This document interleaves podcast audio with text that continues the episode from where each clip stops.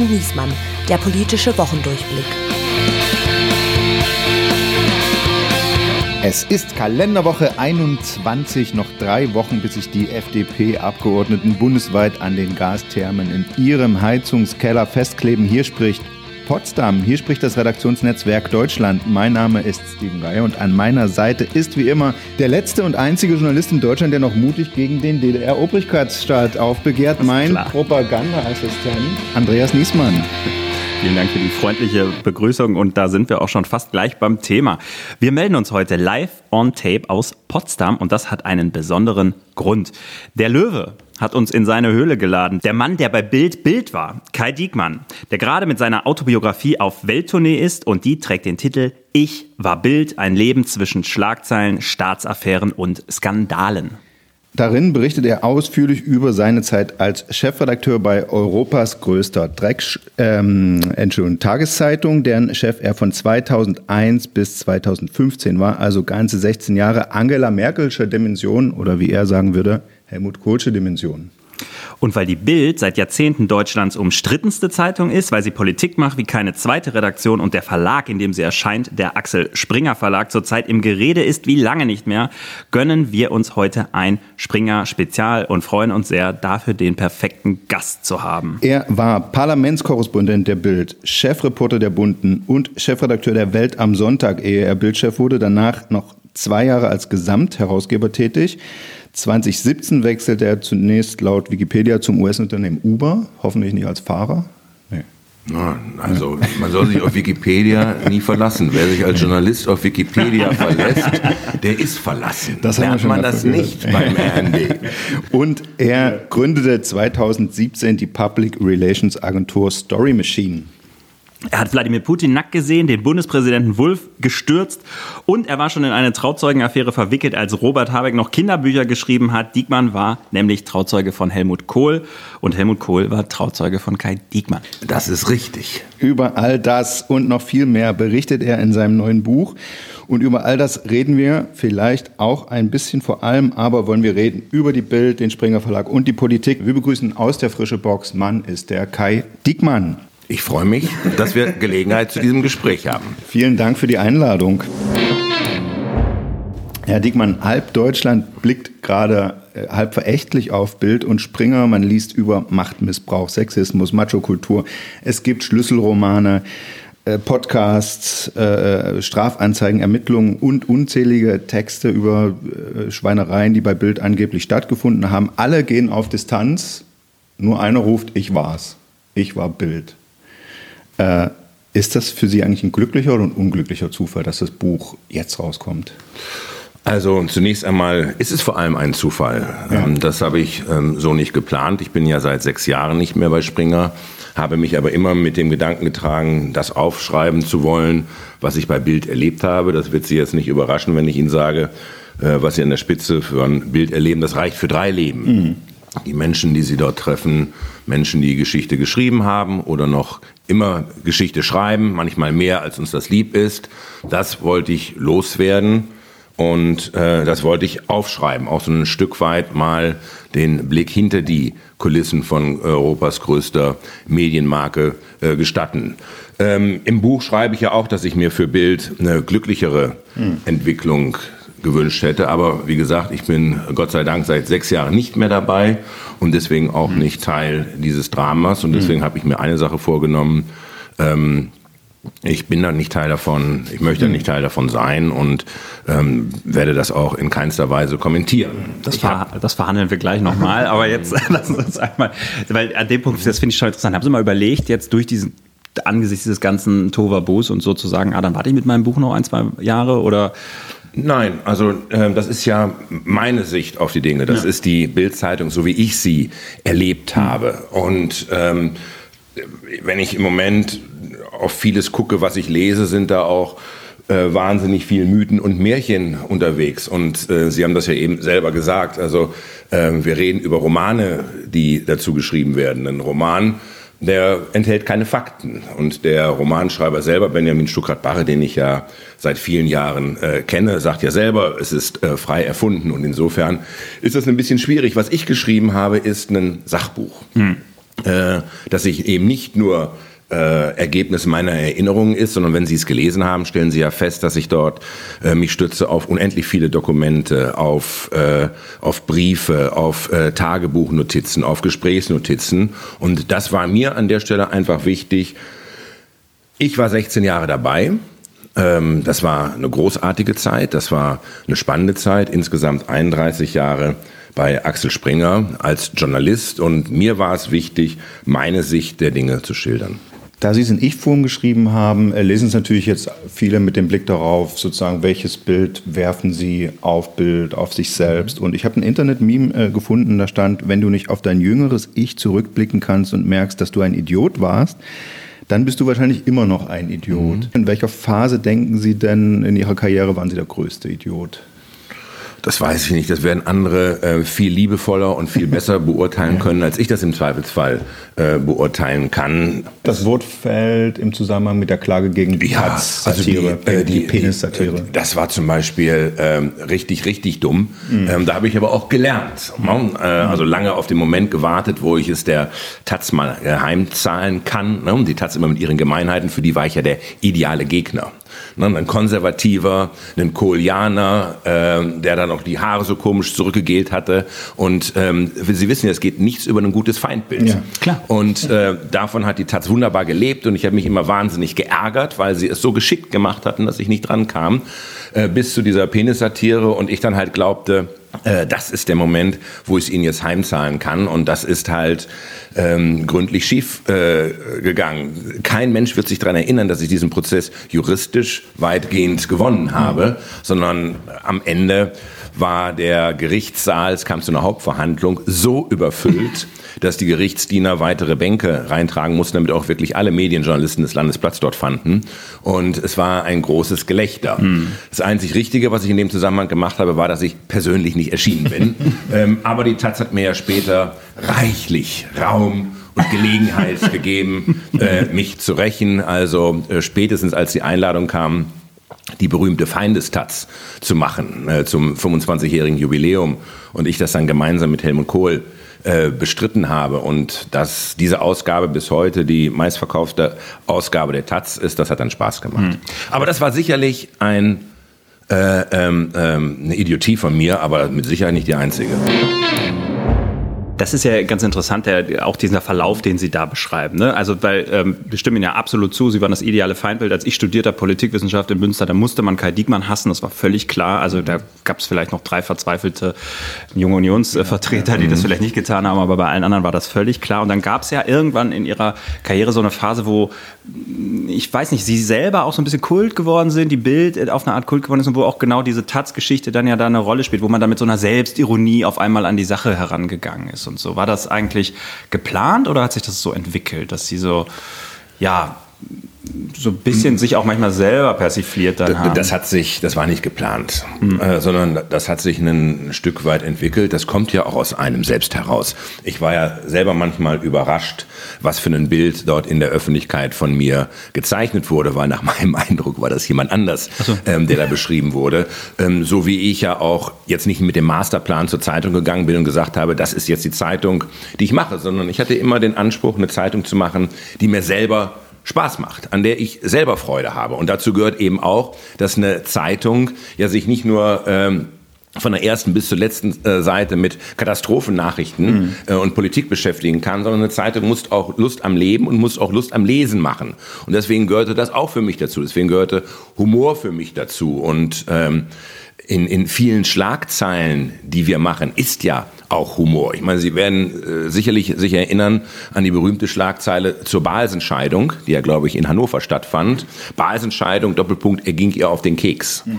Na, das sind Momente gewesen, wo ich gesagt habe, das ist Bild at its best. Ähm, äh, viele Sportzeilen, ähm, äh, Rudi, Rudi Haudi Saudi. Rudi Haudi Saudi. Äh, ich bin jetzt nun alles andere als ein Sportexperte. Die haben auch immer schlecht verkauft übrigens. Ne? Ja, weil sie keinen Nachrichtenwert haben. Aber sie sind, äh, sie zaubern ein Lächeln ins Gesicht. Und das gehörte für mich auch immer dazu. Und deswegen habe ich eben äh, gehofft, dass wir mit der Zeitung auch Spaß machen, auch Freude bereiten Und dass ich dann eben auch in meinen Äußerungen mich nicht immer so tierisch ernst nehme. Das haben Ihnen ja sowohl Ihr Lieblingsfeind oder ne, also derjenige, Ihr schärfster Kritiker Günter Wallraff attestiert, als auch die Zeit, dass Sie, wie die Zeit formuliert hat und wie Sie es, glaube ich, demnächst hier golden gerahmt aufhängen wollen, äh, die Bild aus der Schmuddelecke rausgeführt haben. Und bei, äh, bei Wallraff war es ein bisschen anders. Er hat gesagt, es ist nicht mehr dieses Hetzkampfblatt, ne, dieses Kampfblatt der 70er, ähm, sondern genau, sie haben mehr auf Unterhaltung gesetzt, auf eine größere Themenbreite und nicht nur auf äh, politische Kampagnen.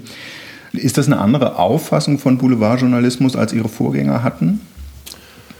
Das weiß ich nicht. Wir dürfen immer nicht vergessen, dass sich ja Medien auch mit einer Gesellschaft und gesellschaftlichen Bedürfnissen mitentwickeln und weiterentwickeln. Und natürlich ist 1989 äh, immer eine Zäsur gewesen. 1989, der Kalte Krieg, hat die Welt geteilt in Gut und in Böse.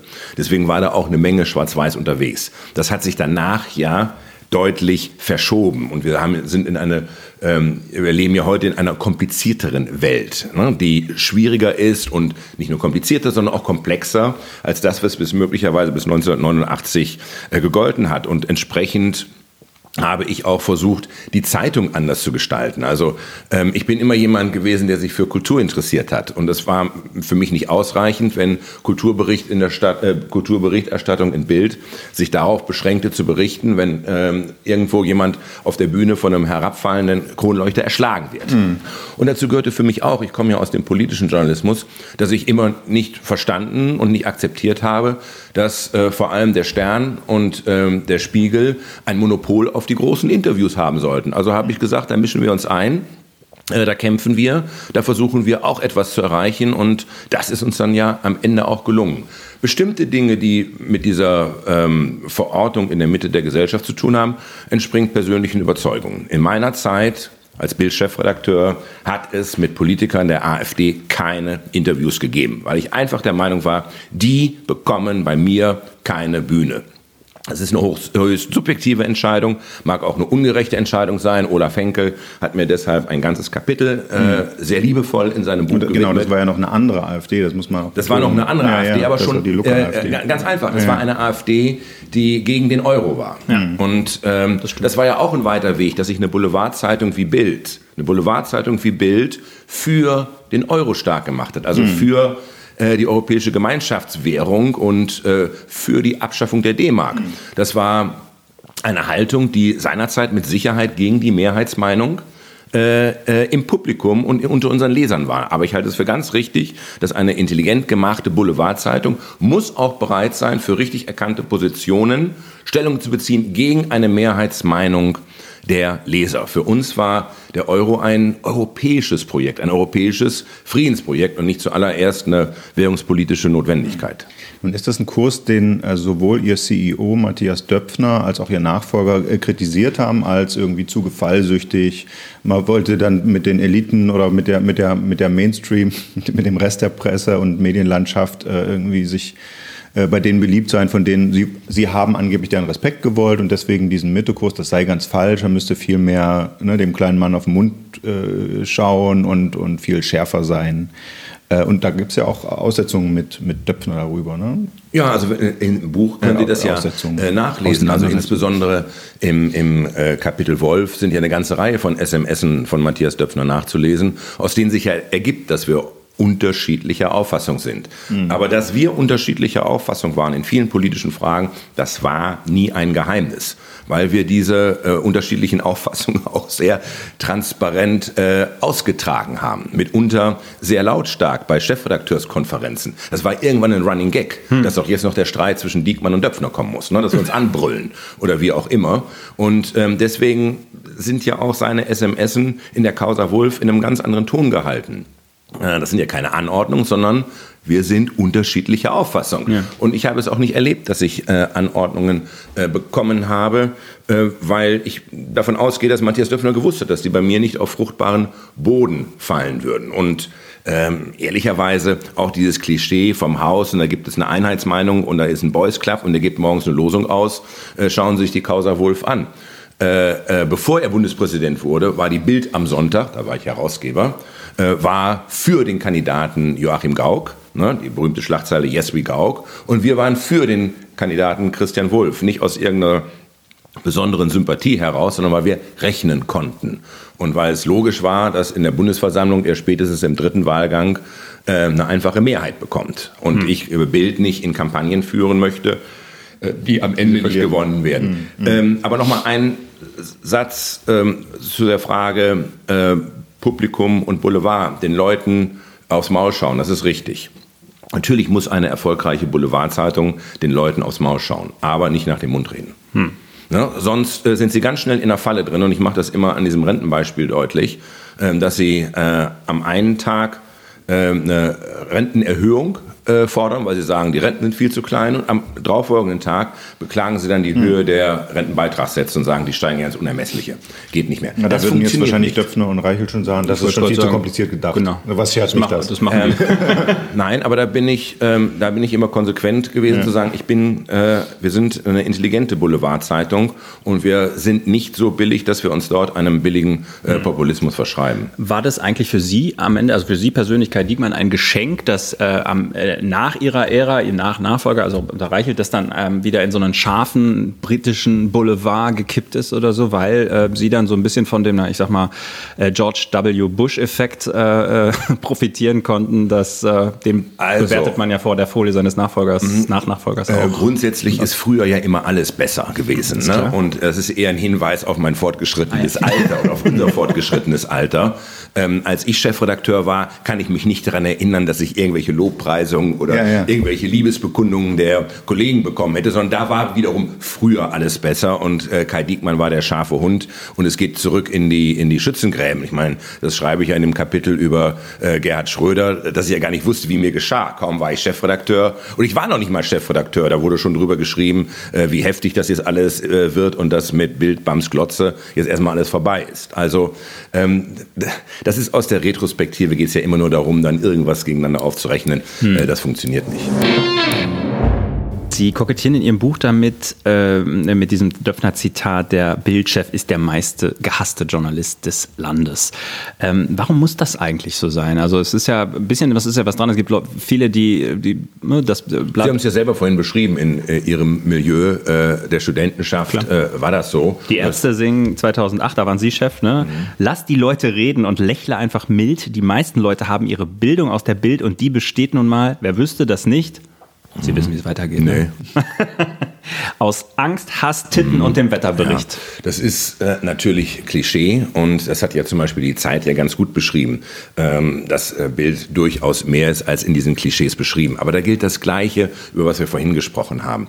Ähm, die Bildzeitung funktioniert hervorragend als Feindbild, als rotes Tuch, um eine eigene Klientel äh, ähm, zu zu motivieren, mhm. um die eigenen Reihen für die Sozialdemokraten geschlossen zu Hat halten. Das ist ja eine politische Begründung. Äh, selbstverständlich. Und das ist ja auch äh, so. Die Bildzeitung ist ja auch politisch ähm, im konservativen Lager mhm. äh, eher zu verorten und hat äh, bestimmte Überzeugungen, beispielsweise mit unserem Israel-Bekenntnis, mit dem Bekenntnis zur Wiedervereinigung, haben wir natürlich von vornherein bestimmte Gegner automatisch auf den Plan gerufen. Es wird Sie jetzt nicht überraschen, dass die Zahl derjenigen, die die Nähe des Bildchefredakteurs suchen, die ihm schmeicheln, die ähm, äh, freundlich sind, weitaus größer ist als diejenigen, ähm, die sich jetzt als Feinde oder äh, Gegner äh, artikulieren. Aber ganz im Ernst, ähm, das hat was äh, mit der Größe und der Bedeutung der Marke zu tun.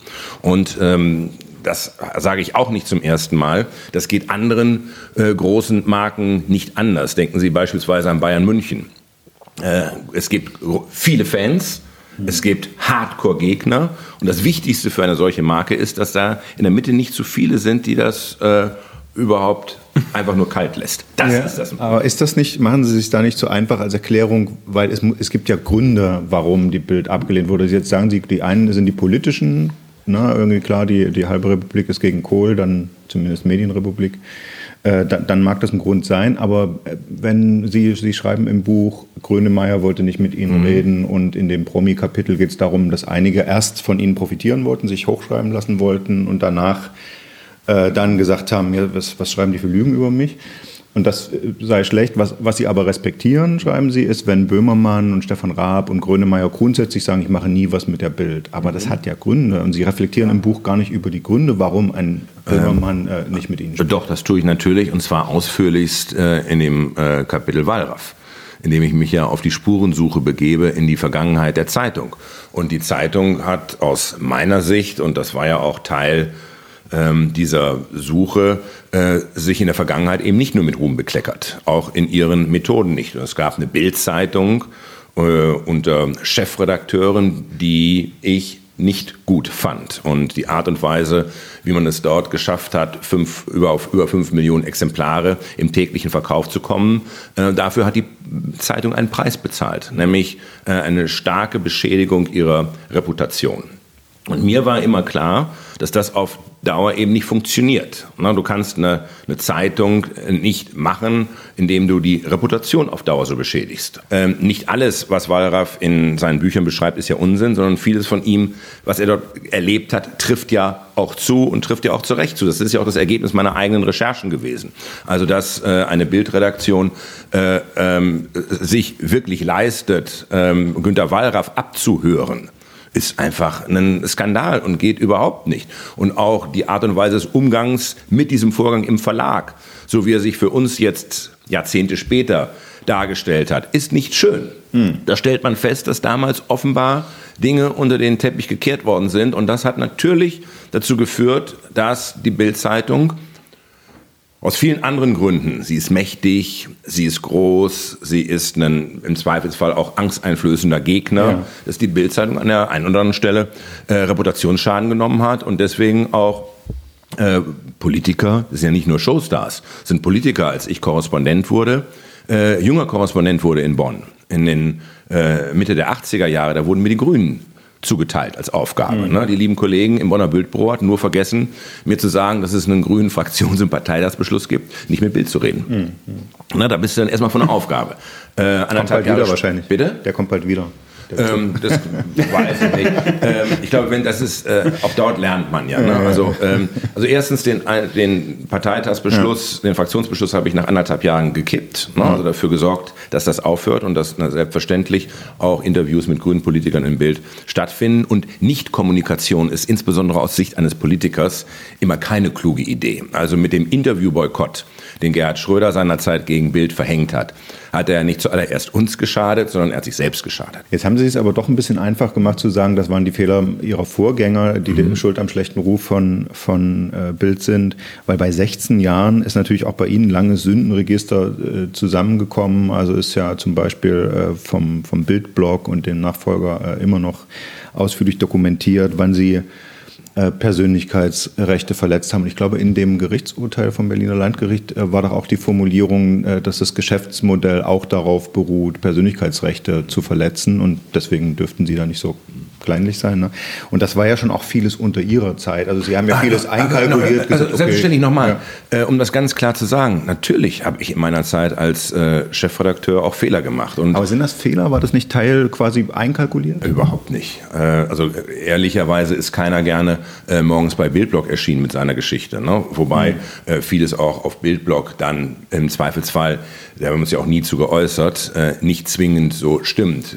wenn Sie selber dabei gewesen sind, äh, dann wissen Sie, wie Dinge gewesen sind. Ich fand jetzt zum Beispiel ähm, ziemlich enttäuschend den Beitrag auf Bildblog ähm, über äh, die Jürgen Trittin-Geschichte. Ne? Das war gleich mein erster äh, großer Hammer, ne, den ich dort. Äh, genau, muss ja mit genau. ins Buch reingehen. Ne? Müssen wir, müssen wir, das ist ja das erste Kapitel auch. Das ist gleich Buch. das erste Kapitel. Müssen wir vielleicht kurz für die, die es nicht mehr äh, vor Augen haben, äh, die Leser einmal kurz sagen. Ne? Also Kai Diekmann war gerade Chefredakteur der Bild. Drei Wochen. Mhm. Drei Wochen. Das ist ein Bild, ein Foto erschienen, ein schwarz-weißes, schlecht erkennendes Bild von dem jungen Jürgen Trittin auf einer Demonstration in Frankfurt, glaube ich, oder Göttingen. Göttingen. Göttingen. Mhm. Und, ähm, und da sieht man am Rand des Bildes irgendwie einen schwarzen Strich, der den Bild als Schlagstock identifiziert und oben sieht man irgendwie eine, eine ja, ein, weiß ich nicht, eine Kralle oder so und das wird als Bolzenschneider genau, identifiziert. Und damit, das, und damit das auch jeder mitkriegt, haben wir es auch nochmal extra richtig schön groß formuliert und mhm. äh, ähm, kaum waren wir auf, äh, äh, auf dem Markt, stellte sich raus, ähm, der Schlagstock war ein Seil und der Bolzenschneider war ein Handschuh. Das war's. So, das war, würde ich sagen, schon mal nicht so schlecht für den, für den Anfang in einer Zeit, in der wir auch ja in einer scharfen Auseinandersetzung mhm. mit der rot-grünen Bundesregierung waren. Ähm, das war meine Verantwortung. Ich war der Chefredakteur. Jetzt unabhängig davon, wo der operative mhm. Fehler passiert ist. Meine Verantwortung. Ich musste äh, damit umgehen und musste mich aufstellen. Und das ist ein klassischer Fehler. Es wird nicht eingepreist. Ähm, Sie gehen ja damit rein und sagen, das war ein Fehler in, ja. in, den Abläufen, das Bild ist gefaxt worden, das konnte man nicht mhm. richtig erkennen und sowas. Und Sie sagen, Sie sind enttäuscht, dass Niggemeier nun quasi das Buch genau damit bespricht und da auflistet, wann Sie mal was anderes gesagt haben. Ja, aber das ist, äh, wir haben immer das Gleiche gesagt. Ich habe auch Jürgen ja. Trittin immer das Gleiche gesagt. Das war ein, tatsächlich ein handwerklicher Fehler. Kein Mensch kein Mensch. Also naja, wenn man als Bild Chefredakteur sagt, so jetzt zeige ich es denen mal. Ja, und, dann fälscht man, genau, dann fälscht ja. man ein Foto, wo dann am nächsten Tag jeder sofort sagen kann, ist ein gefälschtes Foto. Also da muss man auch mal durchdenken und dann kommt man ziemlich schnell auf, dass es ziemlich doof ist. Ne? Ja, da kommt man nicht so ran. Also den, die Wucht ist ja einmal da, ne? die Ach. Wucht des Schlages ist ja erstmal. Ja, ja, ja, nein, nein, aber das ist Unsinn. Äh, das, ist, das ist auch wirklich eine, eine falsche Annahme. Also mhm. wir sind ja überprüfbar und es gibt ja zum Glück nicht nur die Bildzeitung und die Bildzeitung muss sich ja auch zum Glück nicht über mangelnde mediale Begleitung beklagen. Also um das ganz klar zu sagen, äh, natürlich sind mir in der Zeit Fehler unterlaufen, so wie Ihren Zeitungen natürlich auch Fehler unterlaufen in der Beurteilung.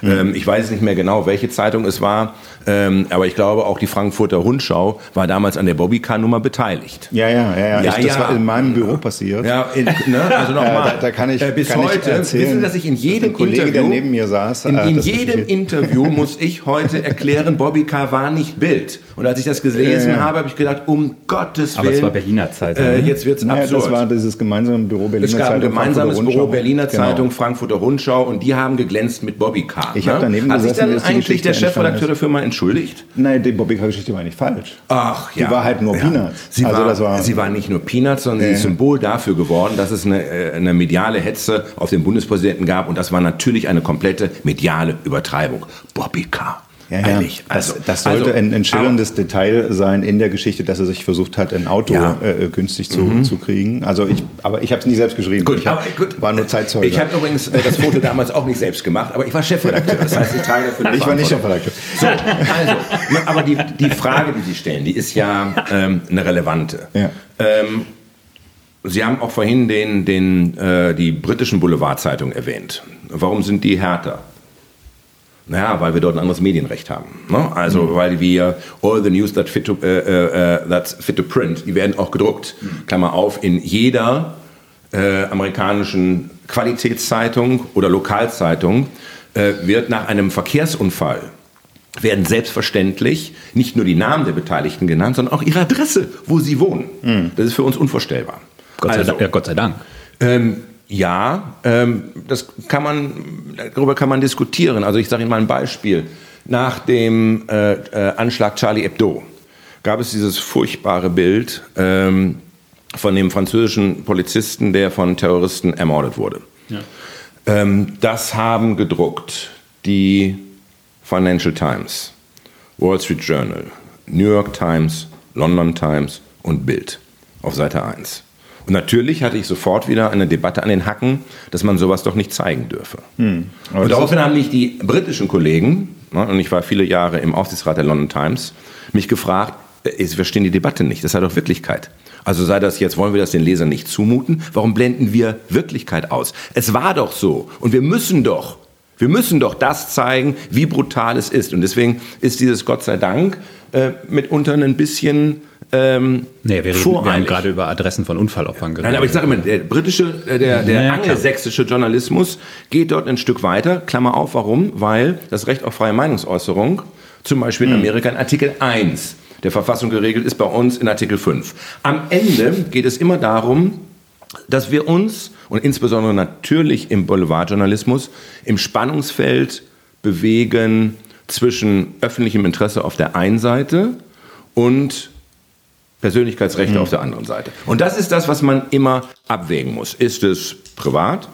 Ist es politisch, wann wird es relevant? Aber da höre ich bei Ihnen jetzt auch so ein bisschen äh, schon raus, dass Sie das quasi äh, nicht teilen, diese, diese, diese Standards, diese äh, medienethischen, journalistischen Standards, die es in Deutschland gibt, dass Sie sagen, ja, es gibt ein öffentliches Interesse zum Beispiel an Opfernamen und an verdächtigen Nein, Namen und sowas. Es kommt immer darauf an. Das ist es, jeder Fall müssen Sie sich einzeln angucken und auch dort werden ja die Medienstandards weiterentwickelt. Also, ich sage Ihnen ein weiteres Beispiel. Ich habe mich jahrelang mit dem Presserat rumgeschlagen, weil wir bei äh, manchen Straftaten es für richtig gehalten haben, die Nationalität des Täters mhm. äh, ebenfalls zu benennen. Und dann gab es regelmäßig Rügen oder Hinweise vom Presserat. Ich habe das immer bestritten, das ist ein Fehler. Wir machen dort einen journalistischen Fehler, wenn wir es nicht tun.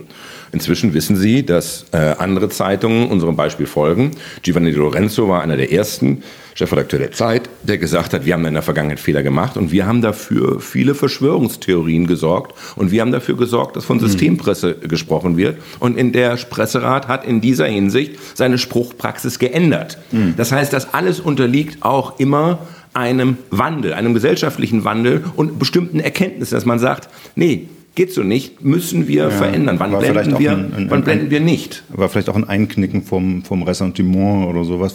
Aber Sie haben ja nicht nur dafür Rügen bekommen, ja. Sie haben ja auch Rügen bekommen für die, die Berichterstattung über Suizide zum Beispiel, ähm, mhm. dass wie gesagt, äh, zivile Opfer gezeigt wurden. Ähm, also äh, auch Persönlichkeitsrechte. Persönlichkeitsrechte. Ja, ja. ja, aber wie gesagt, es ist ja immer. Und das, das war ja schon sehenden Auges. Um das mal klar zu sagen.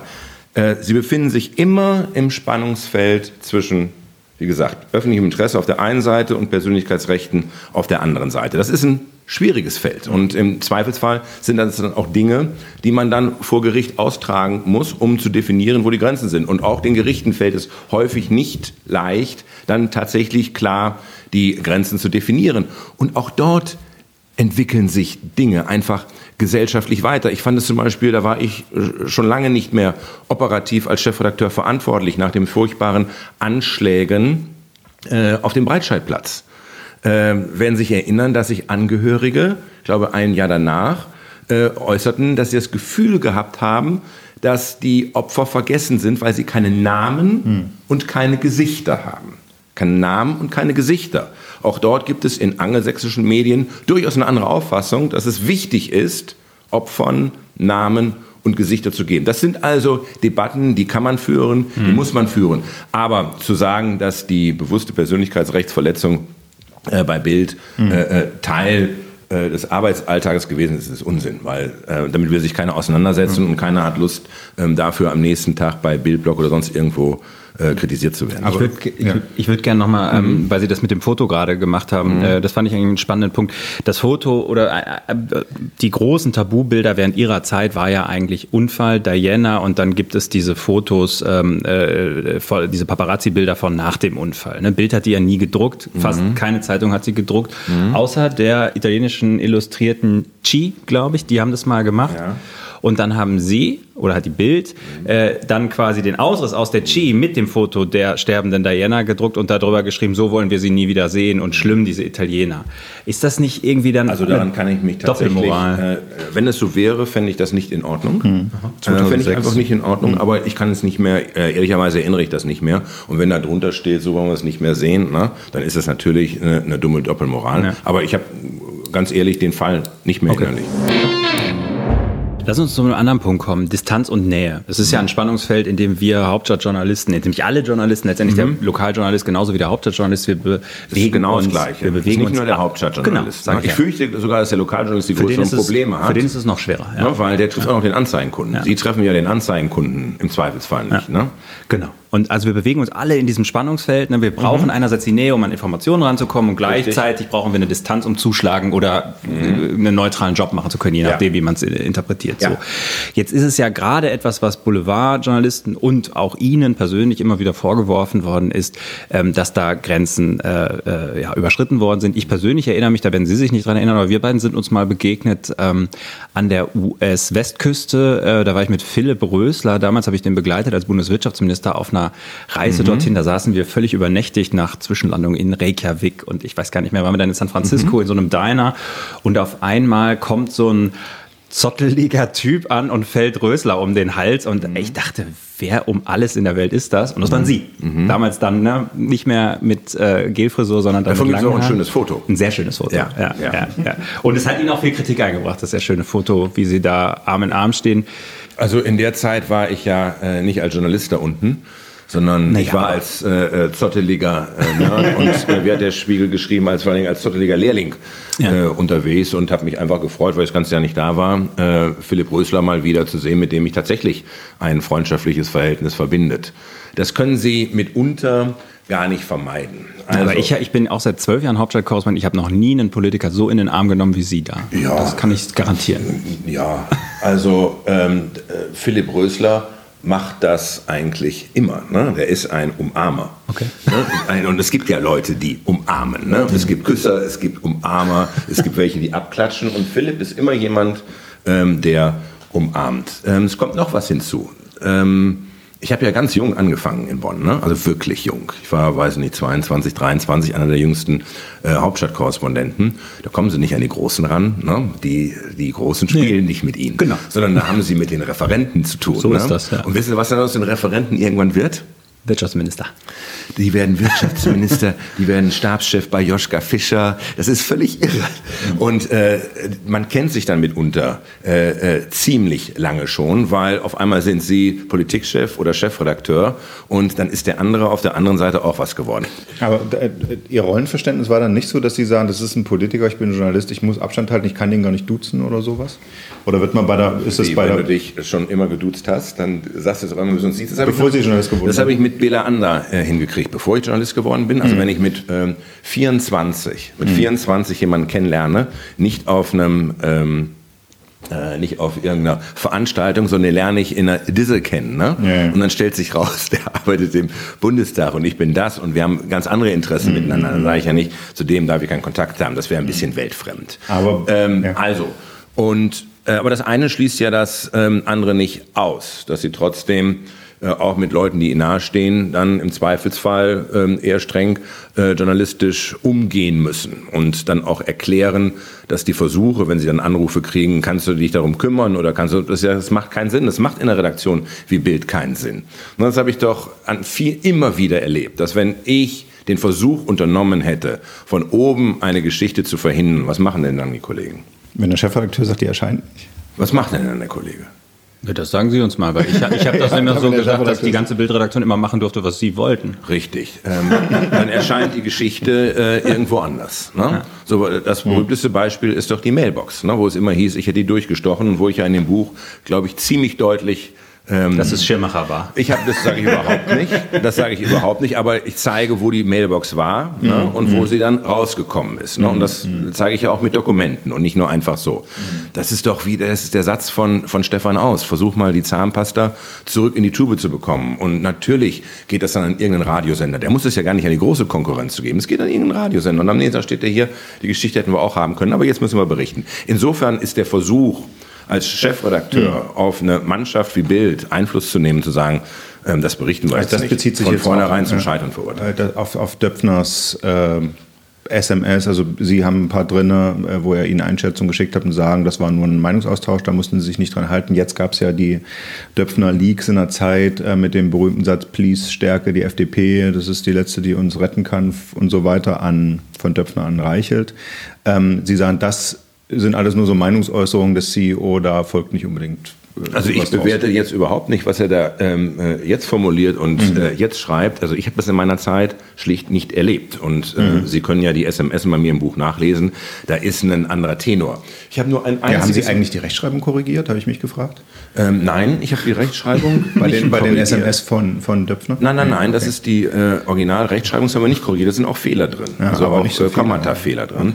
Ähm, naja, Entschuldigung mal, wenn ich schnell schreibe, ne, äh, Philipp Jessen zum Beispiel, wenn der mir SMS schreibt, verzichtet grundsätzlich auf Großschreibung und Kleinschreibung. Ne? Ja, ich bin noch so altmodisch, dass selbst das Du und Dich äh, äh, äh, jeweils das D ähm, groß schreibe. Ich habe Hm. ein einziges Mal erlebt, dass es den, den Versuch einer massiven Einflussnahme gab. Und das war ähm, nicht im journalistischen Bereich, sondern es kam aus dem kaufmännischen, aus dem Anzeigenbereich. Übrigens ein Thema, was wahrscheinlich ähm, für äh, Journalisten im, im Lokalbereich viel schwerer wiegt als für uns. Ne? Weil Bild hatte immer Ressourcen, Bild ging es immer gut. Aber einmal habe ich es erlebt, dass ein äh, neuer Anzeigenleiter einen neuen Kunden akquiriert hatte, einen großen Autokunden, einen großen Autohersteller. Und der rief mich dann tatsächlich an und sagte, also äh, wir haben morgen von dem die erste Viertelseite im Blatt, ich glaube auf der Seite 6. Und es wäre schön, wenn ich darauf achten könnte, dass drumherum äh, vielleicht nicht so viele Unfälle stattfinden. Jetzt finden Unfälle, Autounfälle gemeinhin ja im Bild eh nicht statt. Ne? Mhm. Es sei denn, sie sind wirklich spektakulär. Äh, an dem Tag haben wir alles, was wir an Unfällen finden konnten, zusammengekratzt und rund um diese, ich die Seite gebe ich dafür aus, rund um diese Anzeige gebaut. Und das war das erste und letzte Mal, dass jemals jemand aus der Anzeigenabteilung versucht hätte, in irgendeiner Weise auf uns Einfluss zu nehmen, was Umfelder angeht. Das ist natürlich auch eine seltsam dämliche Herangehensweise in der Redaktion damit Tja. zu kommen. Der, der zweite, äh, ja, sehr, sehr bekannte Beispiel, wo Sie mhm. ja wirklich auch eine große Freundschaft am Ende haben ne? und also wo Nähe, mhm. wo aus einer journalistischen Beziehung eine sehr persönliche geworden ist, ist Helmut Kohl. Ja. Ne? Das sagen Sie ja auch. Ne? Ja. Dass Sie sind auch ein ganzes Kapitel im Buch. Natürlich ist das ein ganzes Kapitel im mhm. Buch, weil ähm, zum einen wollte ich nie ein Buch über Helmut Kohl schreiben. Mhm. Ähm, zum anderen wäre ein Buch, was ich schreibe über meine Zeit bei Bild, ohne jetzt ein Kapitel über Helmut Kohl zu schreiben, ja unglaubwürdig. Sie sagen ja jetzt, ähm, die Nähe und die Freundschaft, väterliche Freundschaft zu Helmut Kohl, das hat sich alles entwickelt mhm. nach meiner Zeit ja. bei Bild. Aber ist es nicht eigentlich so, dass eine historische Figur von dem Format Helmut Kohls, der ja auch nach seiner Kanzlerschaft noch diverse äh, Male wichtiger Gegenstand von Berichterstattung war, mhm. und dann geht es am Ende auch um die Rolle in den Geschichtsbüchern, verbietet es sich da nicht eigentlich auch so nah an den Mann ranzugehen als Journalist? Nein, finde ich überhaupt nicht. Also, äh, in meiner Zeit als politischer Journalist und in seiner Zeit als Bundeskanzler habe ich, wie Sie das vorhin zu Recht beschrieben haben, natürlich seine Nähe gesucht, äh, auch auf der Jagd nach exklusiven Nachrichten und exklusiven Geschichten, die ich auch bekommen habe. Auch mit der Art der Darstellung, die mir wichtig war. Also, ich bin auf Reisen mitgegangen. Sie Tagebücher geschrieben. Genau, und ich hatte einfach keine Lust, mich da dann hinzusetzen äh, in eine Pressekonferenz und mitzuschreiben, welche Wirtschaftsabkommen denn getroffen worden sind. Dafür waren die Kollegen von DPA da. Das war nicht das, was meine Leser interessiert hat, sondern auch dort wieder. Ähm, wenn ich zurückgekommen bin von einer solchen Reise, haben meine Freunde mir ja ganz andere Fragen gestellt. Die haben nicht mhm. die Fragen gestellt. Sag mal, welche Wirtschaftsabkommen mhm. haben Sie denn unterzeichnet? Hat Herr Knecht noch drei Tunnelbohrmaschinen nach äh, Indonesien verkauft? Nee, ja, das fragen, so, die, selten, fragen die Leute selten. Ja, ja sondern äh, wie ist das, wenn ihr mit dem elf Stunden im Flugzeug seid? Kommt er nach hinten? Guckt er auch einen Film? Esst ihr zusammen? Und das zu beantworten, das hat mich interessiert, weil ich bin davon überzeugt und das äh, trifft auf uns zu, das ist eine anthropologische Konstante Konstante. Wir Menschen interessieren uns für nichts so sehr wie für andere Menschen. Ne? Das sehen wir in jedem Wahlkampf, das sehen wir in jeder Werbung, das sehen wir daran, welche Geschichten auch in Medien erfolgreich sind. Ne? Robert Habeck, Reichen, also all diese urmenschlichen äh, Dramen, die sich irgendwo abspielen. Deswegen habe ich mich immer für die Person Helmut Kohl interessiert, sowohl als Mensch als auch als Staatsmann, genau wie Sie ihn richtig beschrieben haben. Tatsächlich ist die Nähe, also wirklich eine eine andere Nähe erst entstanden, als er nicht mehr im Kanzleramt war. Und ich beschreibe ja auch diesen einen Abend, als ich ihn äh, dort im Bungalow äh, besuche, was mich ja wirklich erschüttert hat. Also zu sehen, was für eine Fallhöhe das ist. Mhm. Von jetzt auf sofort, den Bungalow kannte ich anders. Erleuchtet, überall Personal. Ähm, wenn wir Interviews gemacht haben oder ich habe ja auch seinerzeit mit ihm an einem Buch geschrieben und auf einmal sitzt er da alleine mhm. und findet kaum die Lichtschalter. Ähm, und sagt dann ja auch, und erinnert sich ja dann ja auch an den Abschied von Ludwig Erhard, ne, wo er in einer ähnlichen hm. Situation äh, bei Ludwig Erhard saß. Als wir zueinander gekommen sind, geduzt haben wir uns, glaube ich, erst ab 2005. 2006 war er nicht mal mehr Ehrenvorsitzender. Da hat er ihn eine Vase geschickt und hat er ja, geschrieben genau. für Kai von Helmut. Ja, und hat dann angerufen, gefragt, in seiner ungelenken Art, du weißt, was das bedeutet. Und ich sage, ich habe keine Ahnung, was das bedeutet. Ich habe jetzt eine Vase. Ja, ähm, ja, ja, ich bin jetzt du. Du, das konnte ich nicht. Also es mhm. ging mir nicht über die Lippen, es hat lange gedauert, ehe ich es konnte. Ähm, der Helmut Kohl ab 2008 war ja auch ähm, ein sehr kranker Helmut Kohl, der eben dann politisch nicht mehr in irgendeiner Weise eine Rolle gespielt hat. Natürlich für die Geschichtsbücher. Das ist wichtig. Ja, Sie haben den in seinen Rollstuhl gesetzt, nachts vor, nachts vor das Brandenburger ja, Tor gefahren, ein Foto gemacht. Ich meine, großartiges ja. Bild, Glückwunsch, also nochmal, Glückwunsch das, zu der Idee, ja, aber natürlich haben Sie aber damit auch an seiner richtig. Rolle gearbeitet und an seinem Abs Image geschraubt. Absolut richtig, aber vor allem war mir wichtig, dass dieses Bild zuerst im Bild ist. Ne, weil Bild heißt Bild und nicht Schlagzeile oder Text und das hat etwas mit Bildern zu tun. Und mich hat immer interessiert, etwas zu inszenieren, das Foto zu bekommen. Das war ein tolles das, Foto. Äh, und dass Helmut Kohl das mitgemacht hat, ist eine Sache, die mich noch heute wundert. Das war übrigens sein letzter Besuch in Berlin. Ah, okay. Sein letzter Besuch, das war 2014. Das war 25 Jahre Mauerfall und das war sein allerletzter Besuch in Berlin. Ähm, allein, dass er bereit gewesen ist, morgens um diese Zeit im Oktober ohne Mantel Und dann musste ich ihm auch nicht erklären von hinten. Ne? Also jeder andere hätte doch gesagt, wieso von hinten, wieso fotografierst du mich von hinten? Er hat das sofort begriffen. Danach ähm, haben wir die Bildredaktion besucht und er hat ein letztes Mal zur Redaktion geschaut. Großartiges Bild. Ich habe es mir auch lange angeguckt damals und ähm, da haben sie Hat äh, ja auch jeden Preis gewonnen. äh, zu Recht und sie haben von der Komposition auch vieles richtig gemacht. Und dennoch stellt sich mir die Frage, ist es eigentlich die Aufgabe eines Journalisten, einen, ein, eine historische Figur, einen Ex-Politiker, ja, da letztendlich, äh, da an dessen Image rumzuschrauben, um so ein Foto zu machen, zumal wenn man mit dem befreundet ist privat. Also, ähm, ich habe es ja gerade beschrieben, an solchen Fotos haben wir immer wieder gearbeitet. Da kommt was ganz anderes durch. Da kommt äh, der Wunsch durch, gelingt mir eine Inszenierung eines Bildes, was den Tag überdauert, auf das ich gucke, was ganz viel erzählt, was, was eine Aussage hat, was einen Gedanken hat und was, wo das Betrachten einfach Spaß macht. Gut.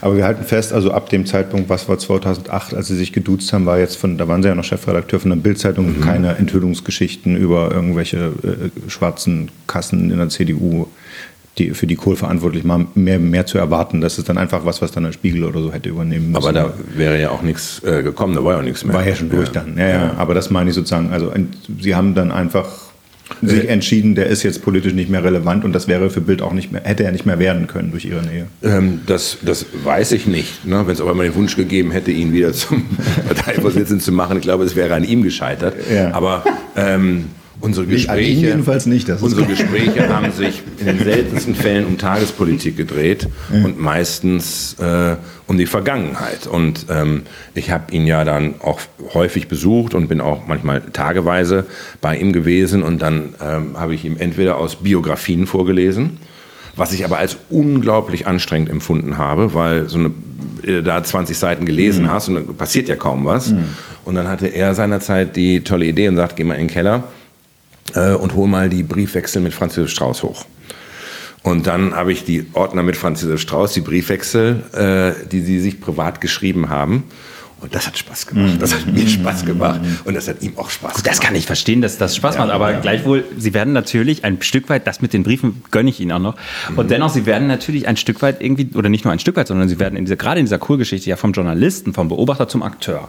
Ja. Und das gipfelt dann ja letztendlich in auch Ihrer Auseinandersetzung mit den echten Söhnen und äh, ne, da, äh, Ja. bei der Beerdigung müssen Sie in den Privatjet und äh, bei dem, beim Tod müssen Sie in den Privatjet direkt hinfliegen und äh, Wissen Sie, was ich da nicht mehr war? Bildchefredakteur. Sie waren dann nicht mehr Bildchefredakteur, das Ja, stimmt. Ja, genau. Ich war nicht mehr Bildchefredakteur. Welches Büro hatten Sie denn eigentlich, was Ihnen da den Flug gebucht hat? Weil Sie hatten in dem Mein Büro. Mein Ach, Büro stand mir. Nein, nein, nein, nein. Mein Bildbüro stand mir weiterhin zur Verfügung. Äh, das war, hatte der Springer Verlag gesagt, bis, und dann habe ich irgendwann selber Wieso gesagt, du musst dich Sie mal ein Alt, Sie abnabeln. hatten ein Altkanzlerbüro bei Springer. Ich hatte leider kein Altkanzlerbüro, aber meine Mitarbeiter haben noch Sachen für mich gemacht. Mhm. Aber ich habe dann irgendwann gesagt, du musst dich jetzt mal abnabeln, ne? sonst wirst du ja nie vernünftig und wirst nie in der Lage sein, selber ein Ticket zu buchen. Und das kann ich heute Dann hätte ich ganz auch, ohne Büro. Dann hätte ich auch den Privatjet genommen, wenn, wenn ich den noch auf Kosten meines alten Arbeitgebers hätte buchen ähm, können. auch da hat ja Bild durchaus profitiert. Äh, Bild hat immer wieder profitiert von auch das Buch, was ich dann ja noch gemacht habe für Bild.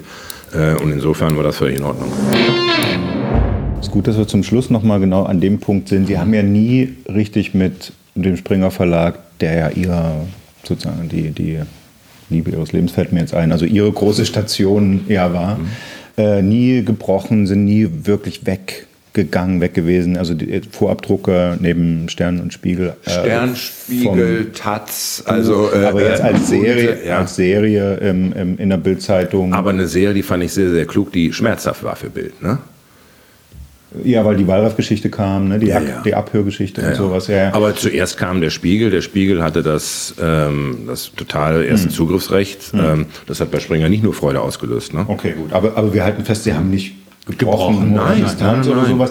Ähm, ähm, wir hatten neulich äh, mit einem Kollegen gesprochen, äh, der auch schon lange dabei ist und der sagt, was ist bei Springer los? Warum stellt sich da niemand mal hin und verteidigt den Laden in dieser Zeit jetzt, ne? irgendwie bei dem ganzen Leaks von Privatnachrichten, warum stellt sich da nicht ein Stefan Aust mal hin äh, für sein vieles Geld und, und schreibt mal ein großes Stück äh, sozusagen, äh, jetzt sind sie nicht mehr da angestellt. Und es klang auch so ein bisschen, als ob sie jetzt gerade nicht der sind, der un- unbedingt jetzt Döpfner beispringen äh, muss, so aus alter Verbundenheit heraus.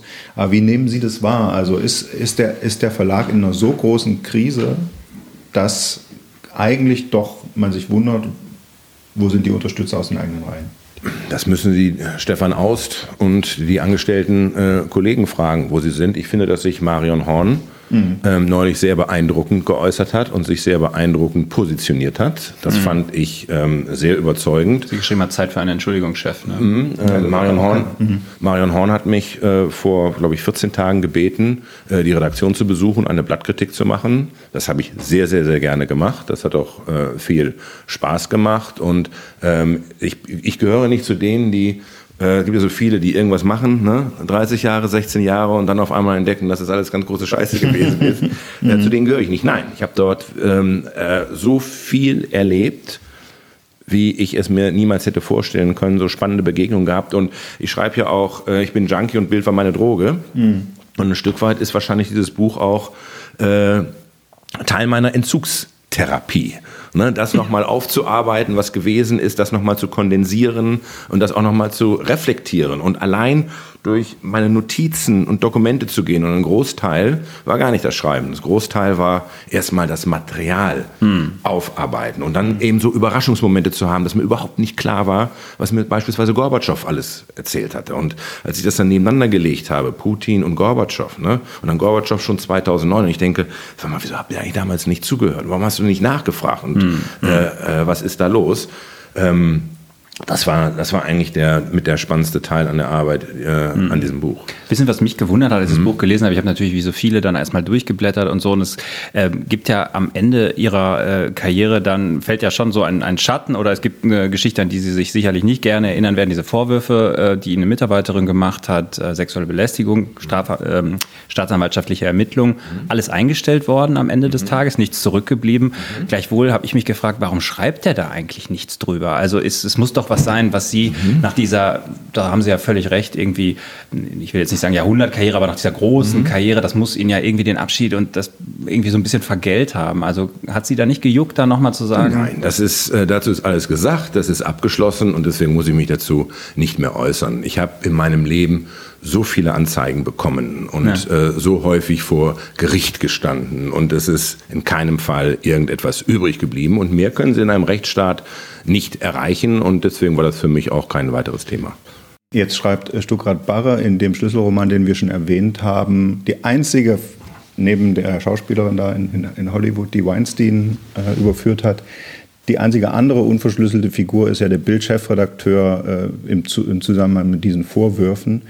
Und er schreibt in, in diesem fiktiven Gespräch mit der Döpfner-Figur, sagt die Stuckrad-Barre-Figur, gut, das hätte sich ja ganz leicht ersparen können. Hose anlassen, wenn Mitarbeiter in der Nähe sind. Ist da was dran?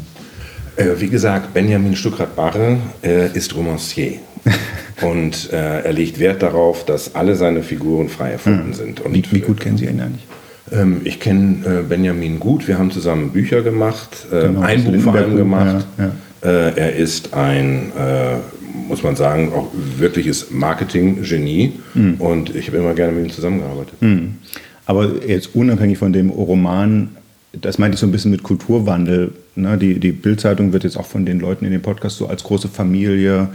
Äh, man, man vermischt grundsätzlich und jetzt nicht bei Liebeleien oder so, man vermischt grundsätzlich Dienstliches und Privates eher. Man feiert auch mal. Also zusammen. da muss ich sagen, äh, da haben Sie vollkommen recht. Da muss ich mich auch schuldig bekennen. Ich habe ähm, auch sehr früh als Chefredakteur äh, Privates und Dienstliches äh, miteinander vermischt. Ich habe nämlich sehr früh äh, mich verguckt in äh, eine Gesellschaftsreporterin, die bei Bild mhm. tätig war und auch, glaube ich, gleich in den ersten drei Wochen. Und wir haben das dann noch äh, ein paar Wochen geheim halten können, aber irgendwann mhm.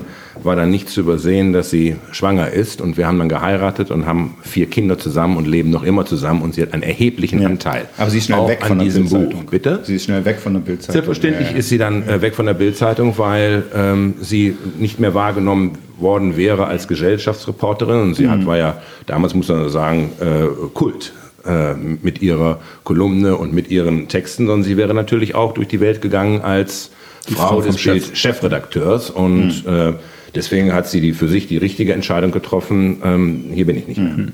Gibt es sowas wie so einen Chorgeist bei Bild? Gibt es das? Also weil ähm, das jetzt große Teile der Redaktion irgendwie zum Chefredakteur in sein Haus mhm. kommen, man dann eine Party zusammen feiert und so ist jetzt bei in anderen Verlagen und ich habe auch schon ein paar gearbeitet, du auch, du warst glaube ich auch noch nie bei, mit einem Chefredakteur baden.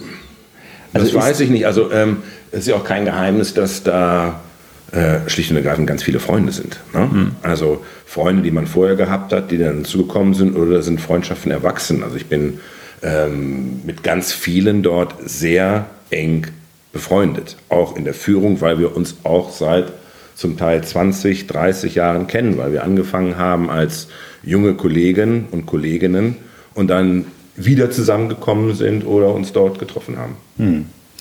Und war damals, als äh, Julian Reichelt Ihnen dann erstmal als Online-Chef nachgefolgt ist, war der auch einer Ihrer Frohlegen, sozusagen Mischung aus Freund und Kollege? Sie waren ja Nein, mit äh, Julian Reichelt äh, bin ich nie irgendwie hm. näher privat äh, befreundet gewesen. Wir sind auch, glaube ich, äh, nie privat unterwegs gewesen, kann ich mich an kein einziges Mal erinnern, aber wir sind viel dienstlich unterwegs gewesen. Ich bin mit ja. Julian Reichelt in Bagdad gewesen. Äh, ich bin mit Julian Reichelt in Afghanistan, in Kabul gewesen und ich habe ihn immer erlebt als jemanden, der ein großartiger Reporter ist, unglaublich umsichtig, sehr ruhig und ich habe ihn erlebt äh, in einer Qualität, wie sie eben auch von anderen Kollegen anderer Häuser, fragen Sie mal die Kollegen vom Spiegel, mhm. die ihn in Kriegsgebieten, äh, die ihn im Einsatz erlebt haben, die sagen Ihnen nichts anderes, als ich Ihnen jetzt sage.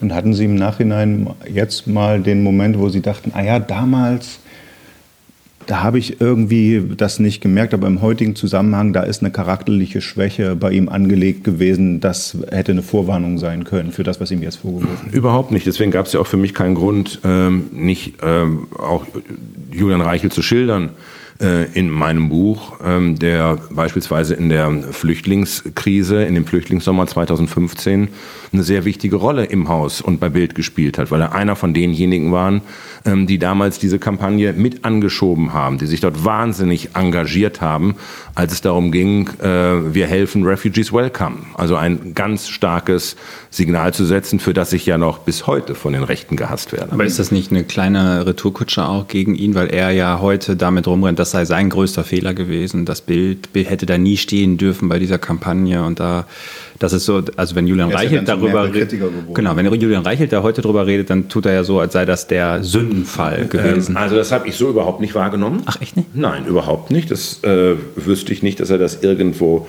ähm, so formuliert und so gesagt hätte. Und Bild hat das aus meiner Sicht damals auch richtig gemacht. Das erste war dieses klare, äh, humanitäre äh, Engagement zu zeigen und zu sagen, wenn Menschen an Leib und Leben bedroht sind, dann müssen wir helfen und auf der anderen Seite aber auch die Probleme aufzuzeigen und zu sagen, ähm, ja, wir schaffen das, ist das wichtige Signal, aber als nächstes muss die Frage beantwortet werden, wie schaffen wir das? Aber dass in dieser äh, historischen Situation, in der wir gesehen haben, was sich an den Grenzzäunen in Mazedonien abspielt, äh, was sich auf dem Hauptbahnhof in Budapest abspielt, dass da Angela Merkel nicht gesagt hat, wir machen die Grenzen zu, sondern wir halten die Grenzen offen. Äh, sind ja nicht geöffnet worden, ne? immer diese historische falsche Beurteilung. Das war richtig. Was fehlte, war anschließend die Kommunikation der Regierung im Hinblick auf die zunehmenden und wachsenden Ängste der Menschen. Wie schaffen wir das? Auch das schildern Sie ja im Buch ausführlich, äh, was Sie damals bewogen hat und wie sich das weiterentwickelt hat. Übrigens auch die Geschichte, wie Sie selbst einen syrischen Flüchtling, eine Familie aufgenommen haben. Und das lief nicht immer ganz problemlos. Wer das selbst lesen will, äh, möge in die Buchhandlung gehen und das Buch kaufen von Kai Diekmann. Es heißt Ich war Bild äh, erschienen bei DVA und Penguin Random House. Und es gibt auch noch eine offizielle Buchvorstellung der Autobiografie, moderiert von Pina Atalay im Berliner Admiralspalast in der Friedrichstraße am 11. Juni, am 11. Juni. Wir sagen an dieser Stelle Danke an alle Hörer und Hörerinnen fürs Zuhören und vor allen Dingen vielen Dank an Kai Diekmann. Vielen Dank.